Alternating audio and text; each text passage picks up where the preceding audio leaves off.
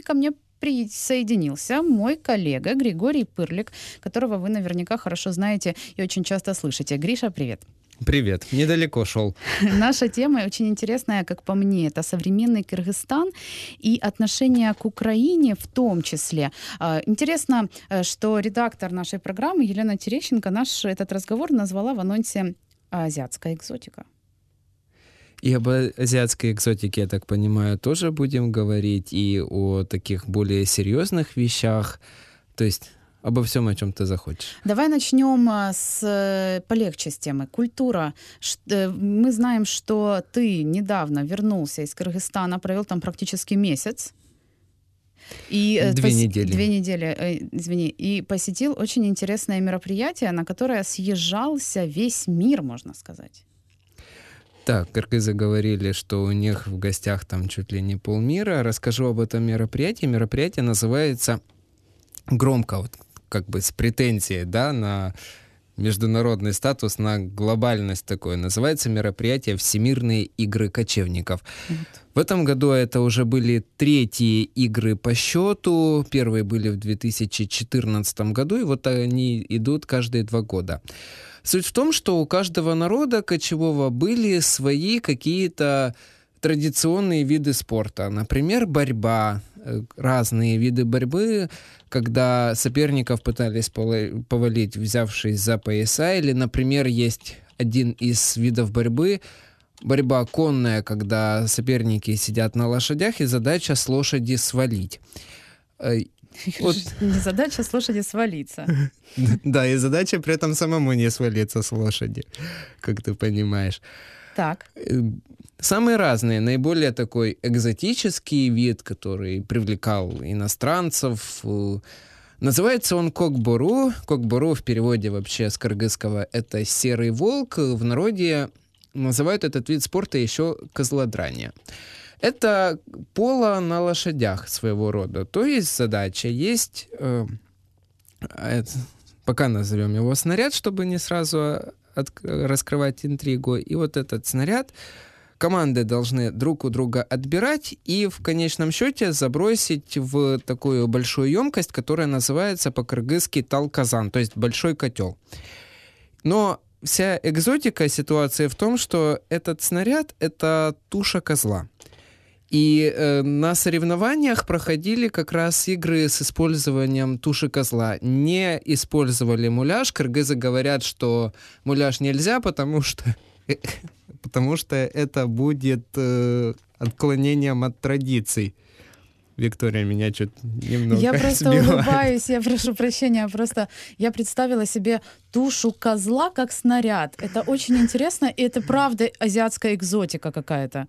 Вот, кстати, интересный такой момент, что воспринимается это часто как такая дичь, да, своего рода. Ну, будем, ну, как будем минимум честными. это непривычно слышать нам. Вот. Как минимум это непривычно.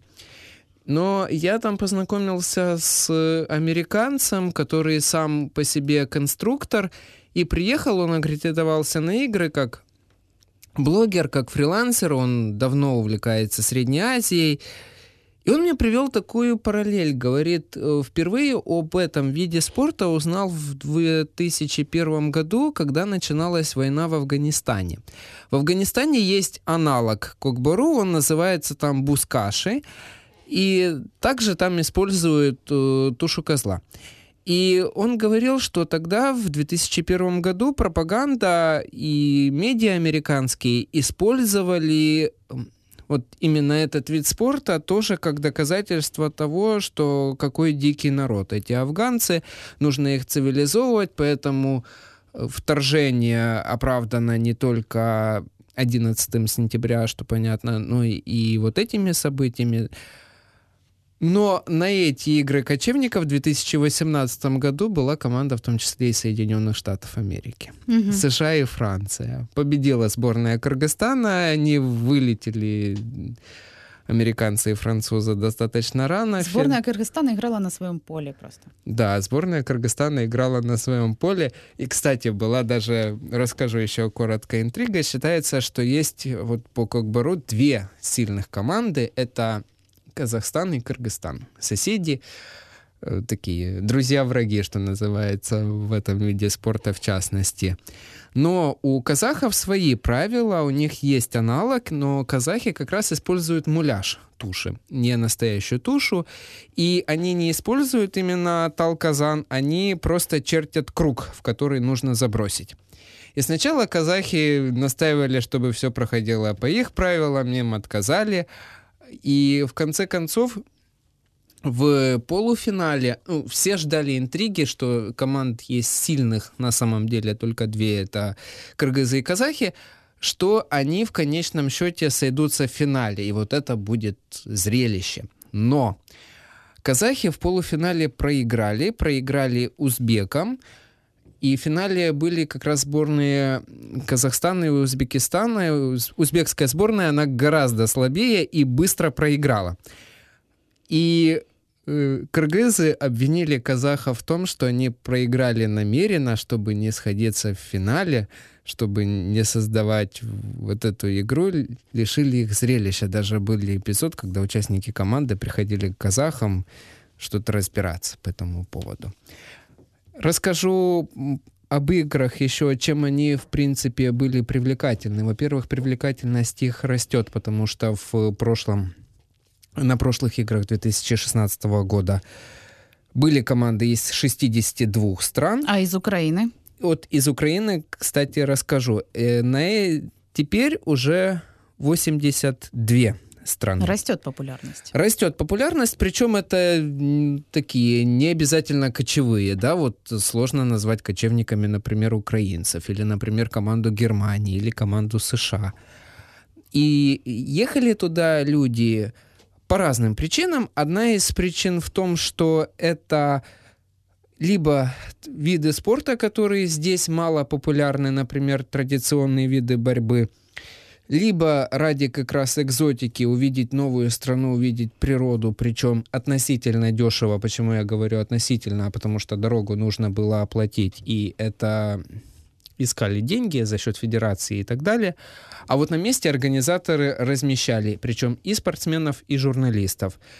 Размещение все оплачивали. Кто-то ехал ради культуры, кто-то ехал вот как раз ради того, чтобы увидеть новую страну. И сейчас мы, кстати, сможем услышать некоторые фрагменты. Вот э, на одной из локаций, это называется пастбище Кырчин, это такая территория на равнине между гор, вокруг стояли юрты. Там я познакомился с Евгением Прудником. Евгений, он вообще актер театра Переты Киевского. И э, причем мне рассказывали коллеги уже здесь до эфира, что в театре его знают, в частности, потому что он эм, перед своим выходом на сцену, ожидая, когда нужно выходить, может, например, гнуть гвозди. Он вообще армрестлер. И он приезжал туда как армрестлер, и вот он рассказывал э, свое отношение к стране. Можем послушать короткий фрагмент.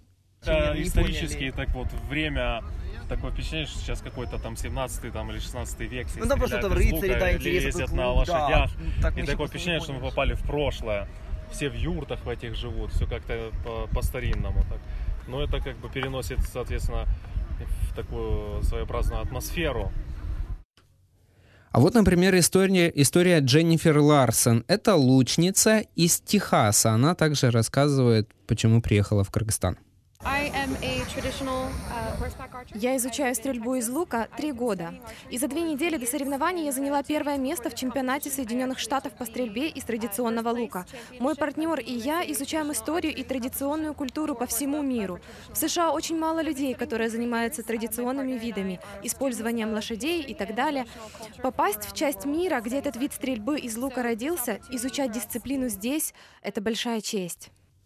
Я также упоминал, что приезжали представители Федерации традиционных видов борьбы, Украинской Федерации, и в частности глава этой федерации рассказывал мне о том, как участвовала команда. Команда на момент разговора, дальше не знаю, она не завоевала тогда наград, потому что все-таки традиционные виды борьбы в Азии сильнее.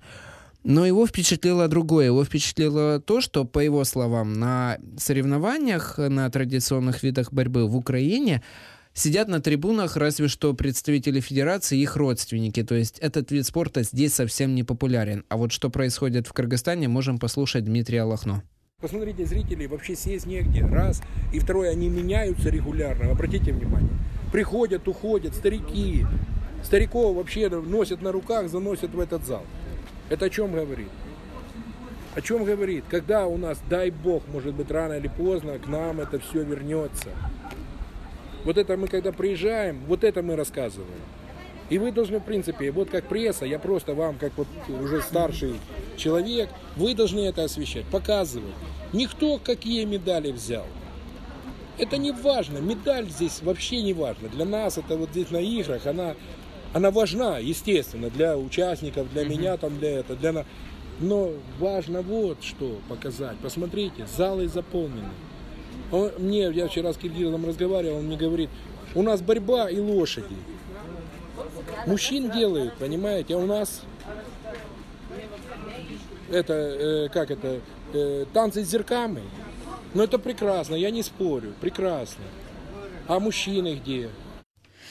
Я напоминаю, что мы говорим с Григорием Пырликом, журналистом громадского радио, моим коллегой, и говорим о современном Кыргызстане. Вот сейчас вы слышали фрагменты из международных игр кочевников, которые а, прошли в Кыргызстане в сентябре этого года. И вот такое международное, на самом деле, очень массовое мероприятие, очень красивое. На сайте громадские.радио есть прекрасные фотографии Григория, кстати. Если вам интересно, заходите, вы можете найти эту публикацию.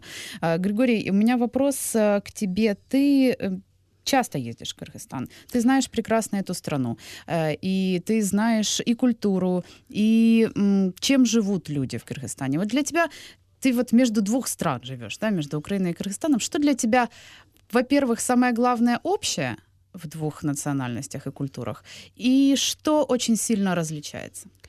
В Кыргызстане я родился, и поэтому, да, езжу туда каждый год. Э, что общее?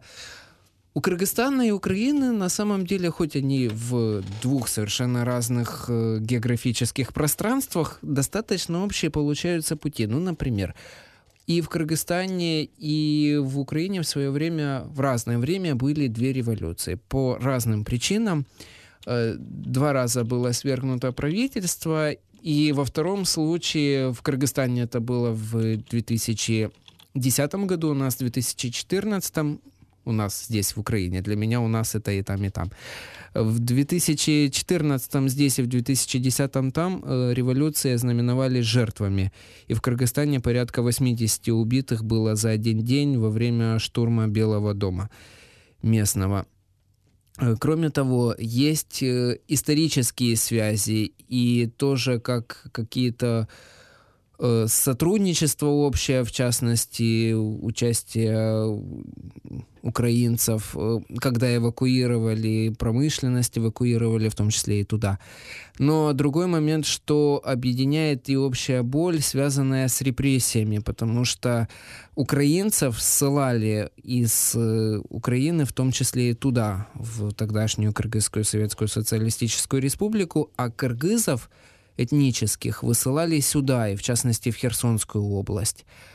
Э, об этом. Э, опять же, я был там под Бишкеком, есть мемориал, который называется Атабиит, в переводе с кыргызского могила отцов. Там захоронены как раз жертвы репрессий, расстрелянные в советское время, и среди них есть тоже украинцы. Это ты назвал общие черты. А что для тебя является основным различием двух стран, государств, культур? Ну, все-таки Кыргызстан это страна азиатская, страна вот как мы себе представляем Азию, достаточно стереотипно, стереотипно, что Азия, как правило, вот это какой-то хаос. Вот этот хаос там присутствует. Этот хаос э, выражен во многом, например, на дорогах, потому что там ездят, особенно в Бишкеке есть такой район, который называется Ожский рынок. Там абсолютно не знаю, как, почему там каждый день не происходит ДТП. Там друг друга подрезают, постоянно сигналят. Э, сам этот базар, я для громадского радио, наверное, буду делать фоторепортаж об этом рынке, просто чтобы понимать, как выглядит Восточный базар. Когда там может стоять э, лоток э, раскрытый с хлебом, тут рядом продается какое-то нижнее белье, тут еще что-то, и все вот это в перемешку, люди ходят. Ты нормальный керченский рынок сейчас описал. Берут все голыми руками, без всяких перчаток. Это отличается. И отличаются сейчас на данном этапе, пожалуй, главное отличие пути, потому что Украина все больше отворачивается от России, Кыргызстан, к сожалению, к России все больше поворачивается. Э, и многие там говорят о такой реколонизации Кыргызстана. Ну, вот, например, одно из э, событий последних буквально в Бишкеке хотят создавать систему «Умный город», в частности, устанавливать камеры видеонаблюдения на улицах. И вот этот тендер выиграла российская компания. Или, например, у нас Наша Размещены газа... также э, военные базы. Есть военная база в э, Канте, причем была американская до 2014 года, но ее оттуда убрали. Э, также местная газотранспортная компания, вообще газовая компания, раньше она принадлежала государству, теперь она полностью принадлежит «Газпрому» и купили ее за 1 доллар. Вот этот момент. И э, отражается это также на, восприятии, на восприятии Украины и украинцев. Вот, например, в 2014 году, когда здесь э, начинались известные события, начиналась война и российская агрессия, там это воспринималось совершенно не так. Там это воспринималось через зеркало российской пропаганды, и под посольством Украины в Кыргызстане в 2014 году были митинги сторонников русского мира. И вот э, я общался там с украинским активистом Александром Мельничуком, и он сейчас может рассказать. Он как раз выходил э, оппонировать участникам этого митинга. Вот можем послушать. А я зірвався, знаєте, на кому. Ну, з тими нема що говорити. Там видно організатори, видно там казачки, так, знаєш, охорона, все, все це зрозуміло. А стоїть групка киргизів, чоловік 10 Ну теж якби в цьому, так сказати, приймають участь. Да?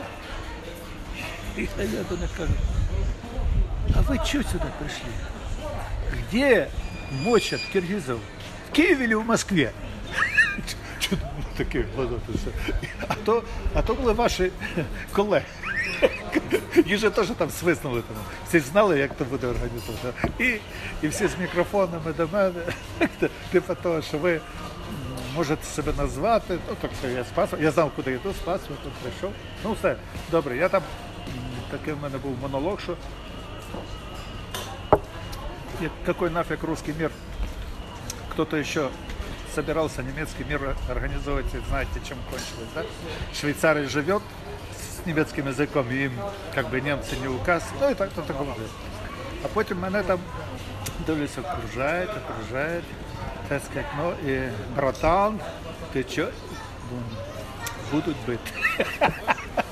Я вже не знаю, куди втікати отак якось на, на моє щастя.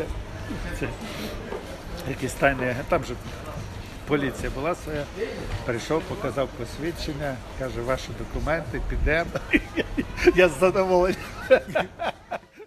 Александр Мельничук, не сразу понятно, он рассказывает о митинге, который был, на этот митинг под посольство согнали, по его словам, этнических украинцев, живущих в Кыргызстане, но таких уже, которые не ассоциируют себя с Украиной, и тем более событиями происходят здесь, а воспринимают себя как сторонники такого русского мира, что ли. И они в национальных украинских костюмах приходили под посольство с требованием, чтобы кровавый украинский режим прекратил войну. И частности, и там были как раз этнические кыргызы на этом митинге. И то, что говорит Мельничук, где ваших бьют, э, в Киеве или в Москве, имеются в виду случаи, когда в Москве скинхеды, и это была целая волна, э, нападали на кыргызов и убивали кыргызов. На самом деле у нас сегодня очень многогранная тема, и мы продолжим с Григорием в разных наших дальнейших эфирах говорить о Кыргызстане. Еще много очень аспектов, которые хотелось бы обсудить, потому что это действительно очень интересная страна, очень интересная культура. А перед тем, как мы попрощаемся в программе «Киев Донбасс» сегодня от Григория, еще есть сюрприз. Есть возможность, как это, я хочу передать привет. в общем, у меня есть э, друг э, кыргыз, который мы учились в Харькове, и уезжая из э, Харькова к себе в Бишкек, он сейчас живет в Бишкеке, он сделал клип студенческий с фотографиями и воспоминаниях на песню. И вот услышим эту песню.